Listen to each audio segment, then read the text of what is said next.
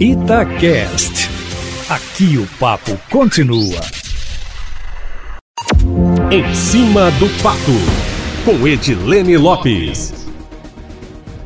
Hoje nós noticiamos também em primeira mão no Jornal da Itatiaia, segunda edição, que a nova direção do Tribunal de Justiça de Minas Gerais vai tomar posse na próxima quarta-feira, dia 1 às 5 e meia da tarde, em cerimônia presencial, no Grande Teatro do Palácio das Artes, no centro de Belo Horizonte. O tribunal, Eustáquio, tem 140 desembargadores, mas no máximo 70 devem estar no palco, que tem capacidade para 300 pessoas. Cada um dos seis dirigentes empossados teve direito a 10 convites e houve houve limitação também de outros convidados. A expectativa é que cerca de 200 pessoas, mais especificamente 220, estejam presentes no Grande Teatro, que tem 2.100 lugares.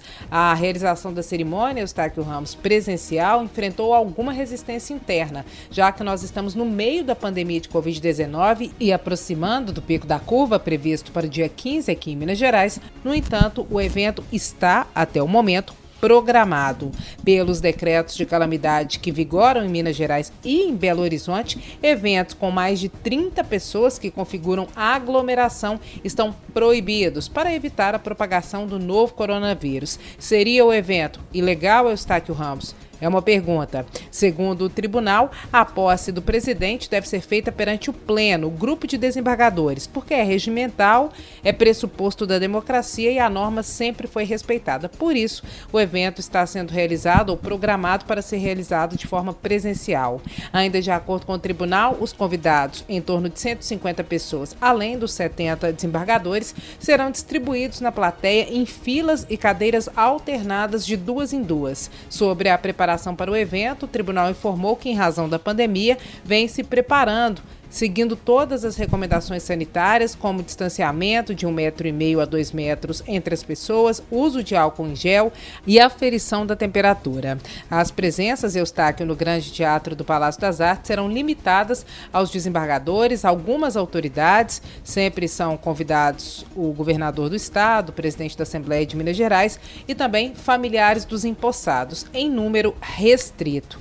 Ainda de acordo com a resposta oficial, não haverá sessão de cumprimentos nem qualquer tipo de confraternização após a posse. E todos os credenciados estão recebendo orientações específicas sobre o comportamento que deverão adotar durante a cerimônia. Eustáquio Ramos, a princípio tudo previsto, mas tudo pode mudar. Apesar de o tribunal ter respondido a Itatiaia que se sente seguro para manter a realização da posse no Palácio das Artes, sem colocar em risco os presentes e sem contribuir para a disseminação e sem contribuir para a disseminação do coronavírus, informou também que continua avaliando a situação diariamente com assessoria técnica, caso haja necessidade de adotar outro procedimento. Agora está aqui uma informação de bastidores. Apesar de ter havido alguma resistência ao evento presencial e mesmo assim ele estar programado, uma fonte da Itatiaia no judiciário disse o seguinte, abre aspas, que era perfeitamente possível fazer virtual, fecha aspas.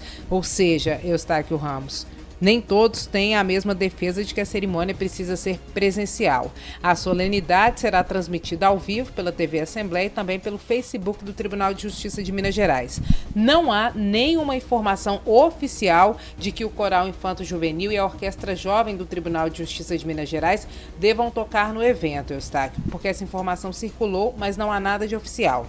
E sobrou para o governador Romeu Zema, Eustáquio Ramos. No meio político, além das críticas ao próprio tribunal, o governador também vem sendo apontado pelo fato de o governo do estado, que administra o Palácio das Artes, ter liberado o equipamento cultural para o evento em plena pandemia e próximo ao pico da curva.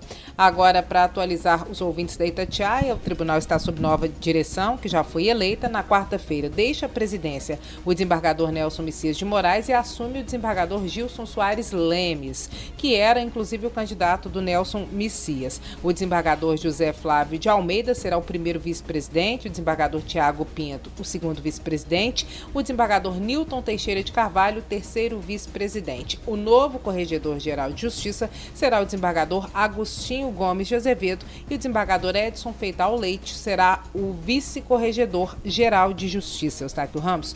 Todas as informações da coluna em cima do fato ficam em áudio e em texto no site da Itatiaia E amanhã, Eustáquio, amanhã é sábado. Eu volto para trabalhar no final de semana, mas na segunda-feira eu volto aqui no programa, sempre em primeira mão e em cima do fato.